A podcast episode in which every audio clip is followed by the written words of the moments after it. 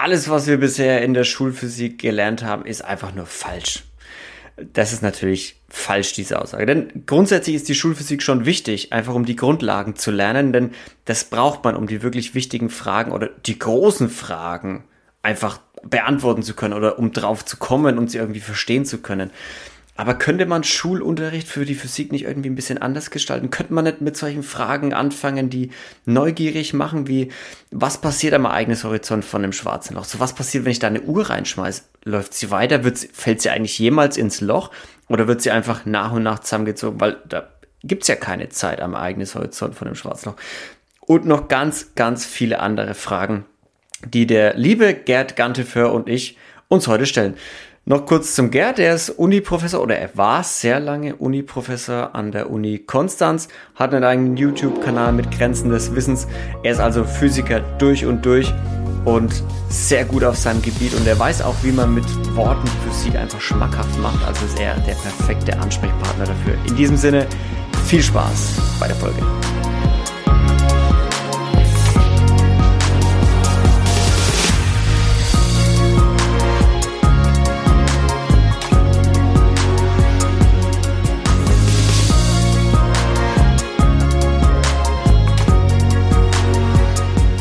Lieber Gerd, was lernen wir denn in der Schule an Physik und was davon ist vielleicht gar nicht so richtig, was wir da lernen oder was ist anders, als es in der wirklichen Welt dann angewendet wird oder was braucht man gar nicht mehr, was ist vielleicht schon überholt und was, äh, genau, ist, was, was lernen wir denn da so? Ich meine, du bist jetzt ein bisschen länger schon nicht mehr in der Schule gewesen wahrscheinlich, aber vielleicht weißt du ja doch noch einige Sachen. Ja, hallo Luca. Ja, wir bilden ja auch Lehrer aus und äh, ich habe so ein bisschen einen Eindruck, was in den Schulphysikbüchern drinsteht. Und ich denke, also falsch ist das nicht, was auch äh, heute in den modernen Physikbüchern für die Schule drinsteht. Ist, ich finde es so ein bisschen bedauerlich, dass es nach wie vor so eine Art konventionelle Physik ist, die den Jugendlichen oder den Kindern da beigebracht wird. Also ich fand es damals einigermaßen schrecklich, als wir mit der Mechanik angefangen haben, muss man, also so der, Horror für mich war also die schiefe Ebene. Also ich hatte mit ein, ein paar Freunden diskutiert und einige fanden die schiefe Ebene also fantastisch und dann gibt es doch das Pendel, ja, also so eine Kugel, die an so einem Faden hängt und die pendelt hin und her und da kann man ja dann auch ein paar Gleichungen aufstellen und die Pendelfrequenz ausrechnen und so weiter und so fort. Aber es ist ja doch eher geeignet, dass man sich dann rechtzeitig entschließt, vielleicht auf Biologie umzuschwenken oder sowas. Das sind doch wirklich die, die eher langweiligen Aspekte. Aber damit haben wir angefangen und äh, das Problem ist, glaube ich, auch heute noch, dass es so eine konventionelle Anordnung gibt, dass man mit Mechanik anfängt und dann kommt vielleicht Elektrizitätslehre, der Kondensator und dann macht man irgendwann Wellen. Ich kann mich noch daran erinnern, dass wir die Wasserwellenwanne hatten. Also das sind drei Ws, das hat mich sehr beeindruckt damals als Schüler. Wasserwellenwanne und da kann man eben so Wasserwellen in so einer flachen Wanne erzeugen mit so einem Hin- und Her-Wackelbrett. Das ist dann mhm. so, eine, so eine gleichmäßige Welle, also sie ist nicht gekrümmt, sondern gerade und die dann durch einen Spalt schicken und dann kann man Beugung am Spalt machen. Äh, ich vermute mal, dass das heute immer noch so ist und dieses Grundwissen, also den Standpunkt kann man vertreten, dieses Grundwissen ist natürlich immer noch richtig. Ja, nur die didaktische Methode, die fand ich damals schon so absolut unfaszinierend, ja, also geradezu mhm. abschreckend. Mhm. Und äh, man, man braucht dieses Grundwissen ähm, und die, die wirklich neuen Aspekte, äh, die, die, die heute ja die aktuelle Forschung ausmachen. Ja, wir haben da dieses neue James Webb Teleskop, was da an das Ende der Welt schaut, also so weit, wie man überhaupt schauen kann das äh, weiß ich nicht, ob die Physiklehrer es schaffen, die, die jungen Leute zu motivieren, mit solchen ganz nagelneuen Erkenntnissen zu motivieren, sich dann doch wieder mit der schiefen Ebene und dem Pendel zu beschäftigen, mhm. weil man das Grundwissen ja doch braucht. Aber wenn man diese faszinierenden High-Ends ja, Aspekte der aktuellen Forschung nicht bringt, sondern sich einfach nur nach dem Schulstoff richtet, ähm, dann, dann äh, muss man sich nicht wundern, wenn eben so wenig junge Leute sich für die Physik begeistern können. Ist es so, dass sich relativ wenige dafür begeistern, also wollen weniger Kids einfach Physiker werden oder in die Richtung was machen? Ja, ich glaube, die, also insgesamt, äh, ja, ich kann es ja nur für die Uni Konstanz, äh, wo ich so lange gearbeitet habe. Ich bin vor ein paar Monaten jetzt ausgeschieden, also ruhestandsbedingt. Aber hm. als wir die letzten Glückwunsch Zahlen. Dazu. Die, Glückwunsch. ja, also weiß ich nicht, ob Glückwunsch da die richtige Bezeichnung ist. Ich habe das eigentlich ganz gerne gemacht. Das Leben ist jetzt ein bisschen anders. Jetzt mache ich zum Beispiel solche Podcasts hier. Aber äh, wir hatten also schon Sorge, dass wir gegenüber den sehr beliebten äh, Studiengängen, also was mich mal beeindruckt, ich hatte mal gehört, dass die Jura bei uns, also es ist ja eine ganz kleine Universität, die Uni Konstanz, und dass die Juristen im ersten Semester wohl 400 Anfänger haben. Jetzt bin ich mir nicht ganz sicher, ob ich die Zahl richtig mitbekommen habe, aber mit 400 äh, im ersten Semester, da sitzt man ja also wahrscheinlich verteilt über mehrere Hörsäle. Die passen ja gar nicht in einen Hörsaal rein. Mhm. In, also wir haben nur einen einzigen Hörsaal, der so viele Leute auf einmal fasst. Na gut, also jedenfalls 400. Und äh, bei uns fangen halt äh, so 60 bis 70 in der letzten Zeit an. Und dann muss man noch unterscheiden zwischen den Lehramtskandidaten und Kandidatinnen, die Lehramtsphysik und dann Chemie oder Lehramtsphysik und Mathe und sowas machen und den Masterphysik-Studierenden. Ja, und das sind dann eben mhm. Masterstudierende, sind vielleicht 60, 70. Und das hat abgenommen in der Hochphase vor ja, 15 Jahren oder so waren es mal 120 Anfänger. Da hatten wir dann plötzlich wieder zu viele Studierende. Aber jetzt hat es die Zeit kontinuierlich abgenommen, glaube ich.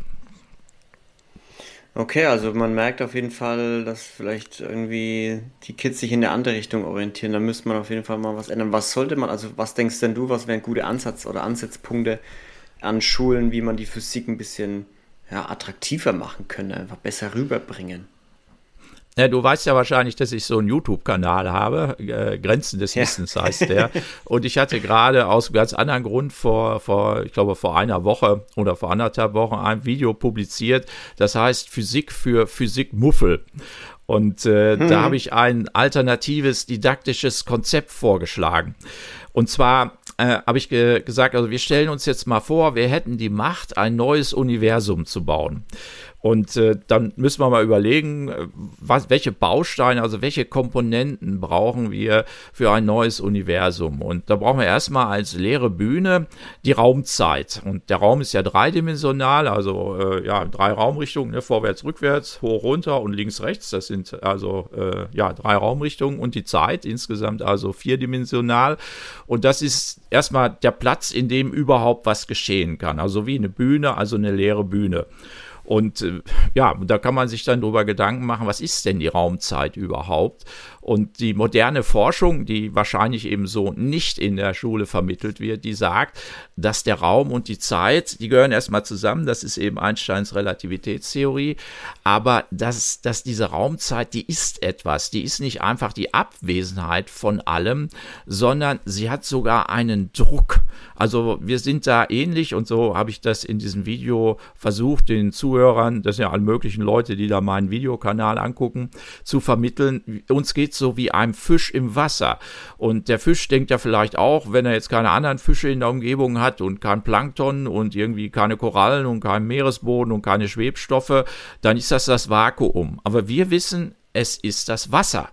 Aber er, wenn der Fisch nicht sehr intelligent ist, meine, vielleicht kommt er dann drauf, aber erstmal ist er ja immer im Wasser drin und den Zustand kein Wasser, den kennt er eben nicht. Und für uns, die, die moderne Physik, die, die hat eben rausbekommen, dass das Vakuum eine Energie hat und einen Druck. Also man spricht auch von Vakuumenergie. Also dieses, dieses Vakuum oder die Raumzeit selber, die ist sowas wie ein Gewebe, in dem wir uns befinden. Ja, das ist so der erste Ansatz. Wir, haben wir also erstmal die Raumzeit und dann brauchen wir noch irgendwas, was die Bühne bevölkert. Das sind die Elementarteilchen. Also die Teilchen, aus denen auch wir bestehen. Und kann man sich darüber Gedanken machen, was sind denn Teilchen überhaupt? Es sind nicht kleine Bälle, sondern es ist was anderes. und auch das hat die moderne Physik, also die, die rätselt darüber eigentlich, was ist denn Elementarteilchen? Aber das eher passende Bild ist bei einem Elementarteilchen, also im Elektron zum Beispiel, ist nicht etwa ein kleines Bälle, Bällchen, sondern es ist ein Wirbel in der Raumzeit. Denn alle diese Teilchen drehen mhm. sich unablässig um sich selber. Es sind also so Wirbel, wie wenn man ein Ruder eintaucht in so eine ruhige Wasseroberfläche und so ein Stück durchzieht, da bilden sich solche Wirbel in, in der Wasseroberfläche. Und das, also es ist Raumzeit gar nicht so, wie es immer, wie es immer dargestellt wird, so Atome, Elektronen. Das ist gar kein Ball an sich, Nein. sondern es ist ständig in Bewegung und ah, interessant. Ja, weil ich denke, die meisten werden auch dieses Bällchen im Kopf jetzt haben, wenn man von Atomen und Elektronen spricht. Ja, das ist eben das, was man ewig in der Schule lernt. Und ich will jetzt auch den, den Physiklehrern da und Lehrerinnen keinen Vorwurf machen, sondern es ist ein sehr hilfreiches Modell, mit dem man erstmal bis zum ersten Total. Semester äh, Universität vorrobbt. Aber dabei, dabei äh, geht eben die Faszination vollkommen verloren, dieses Rätselhafte. Denn wenn man zum Beispiel den Durchmesser eines Elektrons versucht zu messen, also wie groß ist denn dieses Bällchen, wenn wir mal jetzt mal vom Bällchenmodell ausgehen, dann kann man zum Beispiel zwei Elektronen Elektronen zusammenprallen lassen, also aufeinander schießen. Und die stoßen sich ja gegenseitig ab, weil sie die gleiche Ladung haben, also negativ geladen und gleichnamige Ladungen stoßen sich ab. Das lernt man in, in der Schule hoffentlich mal. Ne? So, das, mhm. das, heißt, ich schieße sie aufeinander und äh, je näher sie sich kommen, umso stärker stoßen sie sich ab. Ja, es, es geht mit dem Abstand. Das ist so ein Naturgesetz, das Coulomb-Gesetz. Und jetzt haben die Leute da am CERN, an diesem Riesenbeschleuniger, die haben also Elektronen mit, mit riesiger Wucht aufeinander geschossen geschossen und die kommen sich immer näher, immer näher, immer näher auf unvorstellbar kleine Distanzen und das Abstoßungsgesetz, diese Kraft, das ist immer noch das Coulomb-Gesetz. Es gibt keine Abweichung, weil sie keinen Durchmesser gefunden haben. Die sind punktförmig. Es sind, wie die Mathematiker sagen, anscheinend Singularitäten. Und da haben wir schon wieder mhm. sowas wie ein schwarzes Loch, das ist ja auch eine Singularität. Und Singularität heißt immer, dass wir überhaupt nicht kapieren, was es ist. ist es so, ja? Wenn wir vom schwarzen Loch Singularität sprechen, dann sprechen wir davon so, eigentlich wissen wir nicht genau, was, was verbirgt sich dahinter, oder wie? Ja, genau. Und beim schwarzen Loch gibt es eben auch, es ist eigentlich punktförmig, die Gravitation von einer Sonne, die im Innern erlischt, weil ihr Brennstoff verbraucht ist. Also Sonnen brennen ja typischerweise mit Wasserstofffusion, ist also so eine Art Kernenergie. Und äh, wenn der Wasserstoff verbraucht ist, dann kann die Sonne noch ein bisschen Helium fusionieren zu noch schweren Elementen. Aber irgendwann ist die Fusion, ist die, sind diese Fusionsprozesse zu Ende und das Brennmaterial ist alle. Also mit Brennen meine ich jetzt nicht ein Lagerfeuer, sondern das sind kernphysikalische Prozesse. Aber jedenfalls, dann ist alle. Und die Sonne ist aber sehr schwer, auch unsere Sonne. Und äh, währenddessen sie brennt, haben wir ein Gleichgewicht zwischen der Energie, die von, von dem inneren Erzeugungsbereich nach außen strömt, und der Gravitation, die eigentlich diesen Gasball zusammendrücken will. Und wenn dieses innere Feuer erlischt für eine Sonne, dann gibt es keine Gegenkraft mehr und der Stern stürzt in sich zusammen. Also das Gas, also natürlich eigentlich ist, natürlich ist es eigentlich ein Gasball, aber die Gravitation ist für größere Sterne so groß, dass auch die Atome zusammengedrückt werden. Und da geht dieser Kollaps immer weiter, immer weiter und nichts hält die Gravitation, die die Materie zusammenzieht, mehr auf. Und es, es gibt kein Ende. Das heißt, die, die ganze Masse von Atomkernen, Elektronen, was da alles in der Sonne so rumschwirrt, das zieht sich zusammen zu einem Punkt, einem mathematischen Punkt. Und das nennt man dann Singularität. Und was das ist, das wissen wir nicht. Wir wissen allerdings, dass ähm, die Gravitation so stark wird, dass nach Einsteins allgemeiner Relativitätstheorie die Zeit stehen bleibt. Weil wenn wir ein sehr starkes Gravitationsfeld haben, auch ein schwaches, aber erst recht ein starkes, dann wird die Zeit immer langsamer. Und wenn, wenn wir ein schwarzes Loch haben, dann ist ab dem Ereignishorizont, also es gibt so eine Zone in der Nähe des schwarzen Loches, da ist die Zeit für uns betrachtet von außen stehen geblieben. Also wenn man da eine Uhr reinschmeißen würde, kurz bevor hm. sie im schwarzen Loch verschwindet, da sieht man sie halt nicht mehr, würde man sehen, dass die Zeiger stehen geblieben sind. Ja, da gibt es auch diesen Aber Film Interstellar. Dann, ja, Interstellar, ja, genau. Fällt die Uhr dann eigentlich jemals da rein? Nein, sie bleibt am Ereignishorizont hängen, weil ja da die Zeit stehen geblieben ist. Das Eben, heißt, der ja. große Müllschlucker, da, kriegt, da kann man gar nichts reintun, weil das immer am, an Eben, der ja. Oberfläche hängen bleibt. Ja, also wie so ein Fliegenklebeding. Das klebt alles auf der Oberfläche. Ah. Das, weil man sagt ja immer, schwarze Löcher, die schlucken die Sterne und Planeten und das ganze Material, was außenrum um sie ist, aber äh, im Prinzip ist es ja dann gar nicht so, sondern wahrscheinlich zerlegt es einfach nur in so kleine Teile, dass man es halt nicht mehr sehen kann. Oder wie? Ja, Also Luca, äh, jetzt bin ich aber platt. Also du hast ja schon gerade eine schlaue Frage gestellt. Natürlich fällt die Uhr gar nicht ins schwarze Loch rein, weil die Zeit am Ereignishorizont, also je nach Größe des Lochs ein paar Kilometer vorher, schon stehen geblieben ist, also von uns außen betrachtet. Mhm. Äh, wenn man mit der Uhr mitfallen würde, dann würde man allerdings in das schwarze Loch eintauchen. Ja, nur draußen im Universum, da würde, was würde denn da passieren? Da würde die, die Zeit äh, fürchterlich schnell vergehen. Ja. Also man selber, wenn man ins schwarze Loch fällt, merkt es nicht. Allerdings wird man eben, wie du gerade sagst, zerrissen durch die Gezeitenkräfte. Das sind so mhm. ungeheure Gravitationskräfte, dass, also die Füße sind ja, wenn man mit den Füßen voranfällt, sind die Füße ja schon ein bisschen tiefer im schwarzen Loch, wo die Gravitation noch stärker ist und der Kopf aber nicht. Und dann wird man also ganz drastisch in die Länge gezogen. Und zwar mit einer ja. Kraft, da bleiben sogar die Atome nicht heile. Ja, also das, man wird pulverisiert. Ja, in der Tat. Und äh, bleibt von außen, aus dem Universum heraus betrachtet, eben tatsächlich an der Oberfläche hängen, aber pulverisiert. Mhm. Ja, und das sind doch faszinierende Loch, Sachen. Ja. Ja, mega. Also ich finde es ich find's total faszinierend. Ich könnte noch ewig, äh, noch ewig weiterfragen, aber wahrscheinlich, also wenn man Physik jetzt lernen muss, um solche Fragen stellen zu können, dann, dann, dann muss man ja durch diese ganze Grund, Grundphysik einmal durch, oder? Durch diese, okay, Atome und Elektronen stellt euch als Bälle vor. So. und die ja, haben aber Begleiter auf Bahnen. Ich würde aber doch sagen, äh, dass man äh, doch allerdings frühzeitig auf diese offenen Fragen, also was ist denn Teilchen überhaupt, äh, und auf dieses Rätselhafte eingehen sollte, dass die, äh, die Leute, die also jetzt in der Schule oder auch im Studium Physik lernen, dass sie dann wissen, wozu sie das überhaupt lernen sollen. Ja, was kann ich, also entweder die Motivation läuft, was kann ich denn damit machen? Kann ich dann ein Handy bauen. Ja, Handy ist natürlich nützlich, gibt es aber schon. Da kann ich vielleicht noch ein dolleres Handy. Also das wäre dann Nanotechnologie. Oder ein Quantencomputer. Also ein Quantencomputer, das ist ja gerade in, der funktioniert eben mit Quantenphysik.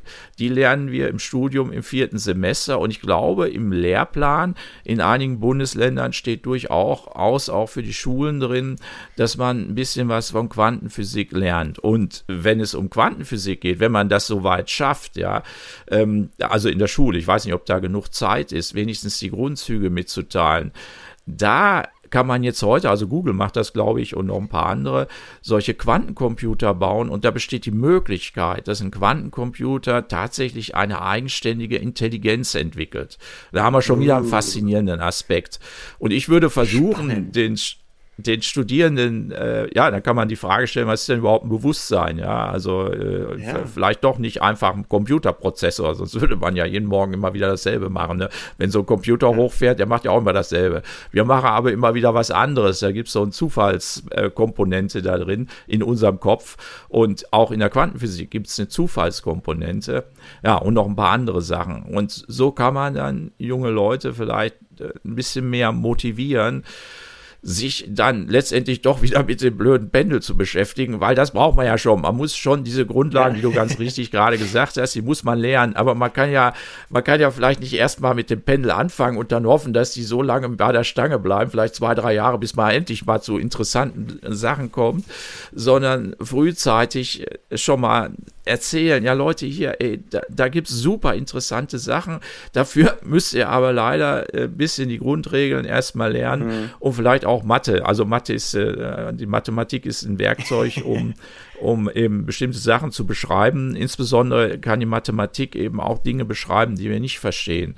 Also in der Quantenphysik gibt es eben Phänomene wie diese Quantenteleportation das ist so ein Fachwort, könnt ihr, könnt ihr auf Wikipedia nachlesen, aber das versteht man trotzdem nicht, kann man nachlesen.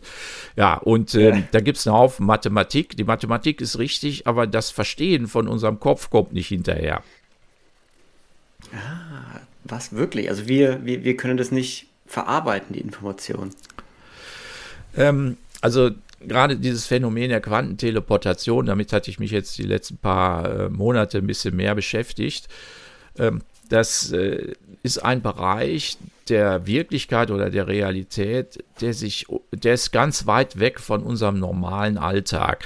Da gibt es eine, mhm. Einstein hat sie spukhafte Kopplung genannt zwischen zwei Teilchen, also zwei Elektronen zum Beispiel, also die, die vermeintlichen kleinen Bällchen.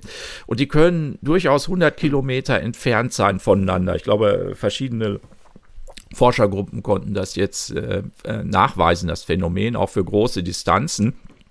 Und ich kann, äh, wenn die in so einem gekoppelten oder verschränkten Zustand erzeugt werden, dann sind diese beiden Teilchen auch über sehr große Distanzen, über eine, ja, über eine Wechselwirkung gekoppelt, die wir nicht kennen. Wir, wir, da ist nichts zwischen den beiden. Das ist wie so ein Zauberkünstler, ne? wenn so eine, der, der kann seine Assistentin schweben lassen und dann wedelt er mit der Hand oben drüber lang, keine Kabel, keine Kabel.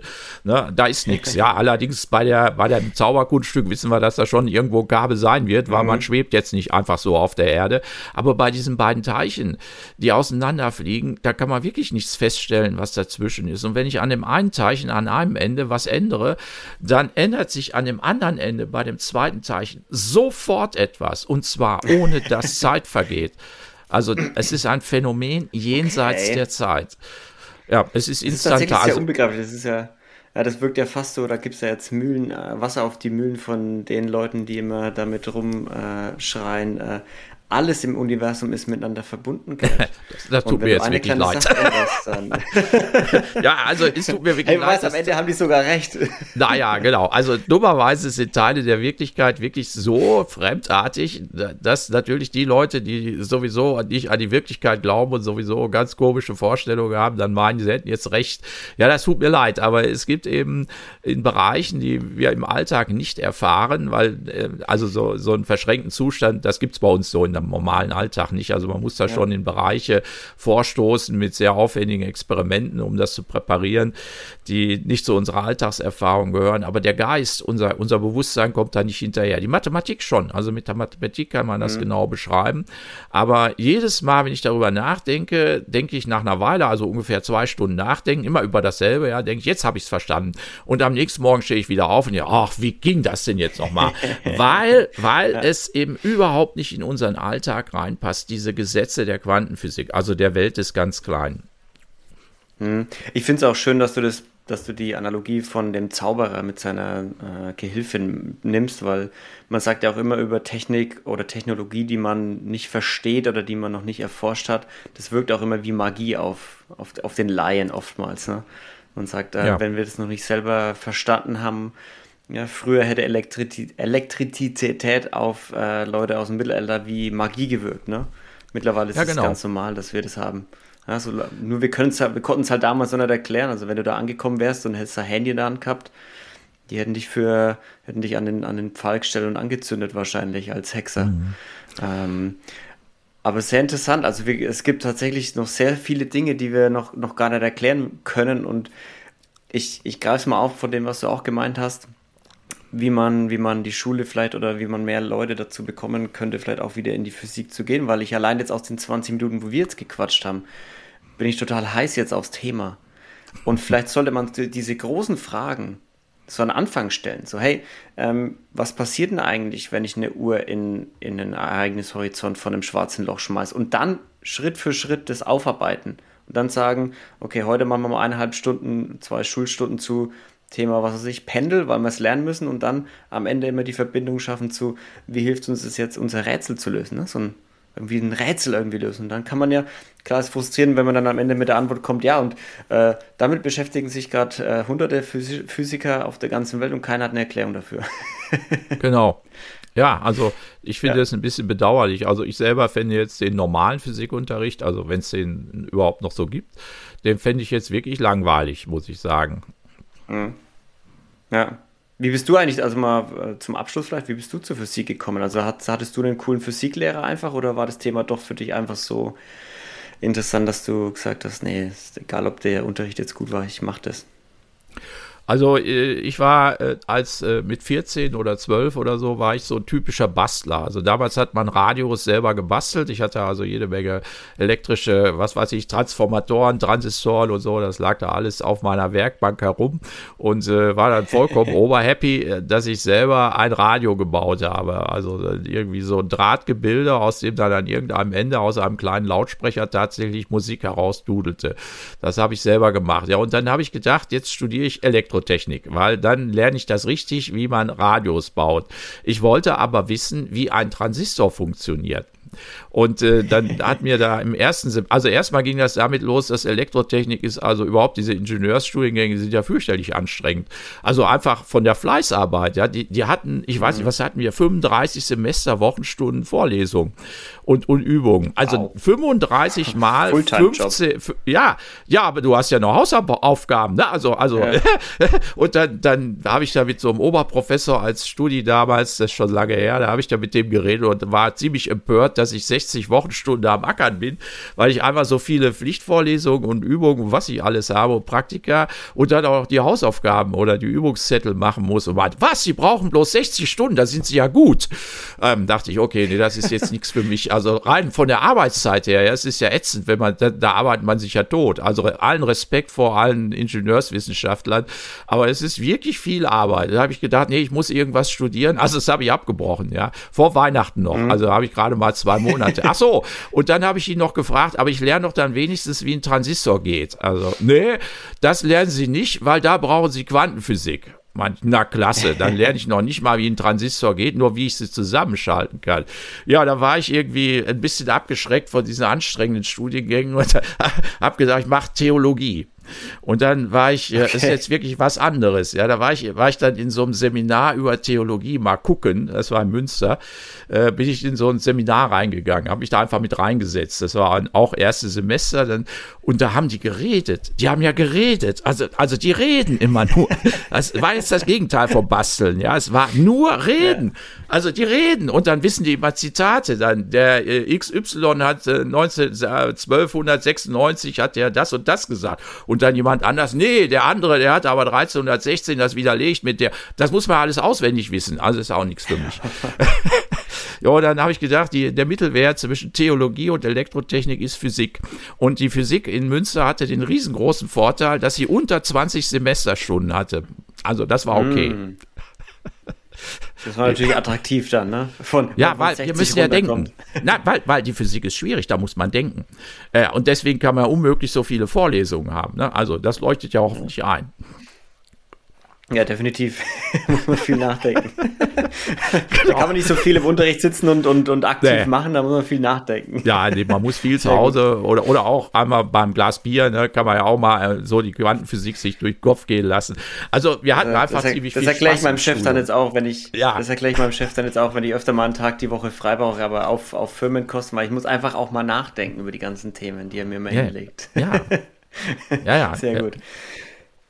Gerd, Vielen Dank. Wir haben 25 Minuten gequatscht. Ähm, viel über Schulphysik. Wie kann man das vielleicht ein bisschen so gestalten, dass man mehr Physik am Ende rausbekommt? Weil ich glaube, generell dieses Grund, diese Grundneugierde, wenn ich jetzt meine, mein Patenkind oder die Enkel und Enkelinnen so von, von meiner Oma anschaue, die, die, die kleinen Kinder bei uns in der Familie sind alle total interessiert und total neugierig, wie die Welt funktioniert und wollen Sterne gucken und alles Mögliche machen. Und es ist ein bisschen schade, dass es halt während der Schule irgendwie verloren geht. Deshalb finde ich, ja. ist das ein schöner Ansatz, einfach zu sagen, wie, wie können wir das vielleicht ein bisschen so gestalten, dass es von, dass es die Grundneugierde ein bisschen mehr befriedigt und wir vielleicht ein paar Leute mehr in die Wissenschaft, in die Physik und sowas bekommen. Und deshalb finde ich das auch super mit deinem YouTube-Kanal, den du da machst, wo du dann äh, Physik für Dummies machst. Oder für die Physik für Muffel. Muffel, Physik Muffel für Physik Muffel. Genau. finde ich sehr gut. Vielen Dank, dass du da warst.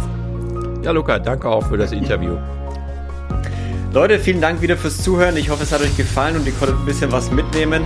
Und vergesst nicht, auf Spotify, Apple Podcast ein paar Sterne dazulassen, wenn es euch gefallen hat. Und schaut auch auf inspirenanders.com vorbei, abonniert den Newsletter und schaut auch auf Patreon vorbei, was euch da erwartet. Vielen Dank fürs Hören, bleibt sauber, seid lieb zueinander. Wir hören uns beim nächsten Mal. Bis dahin, tschüssi!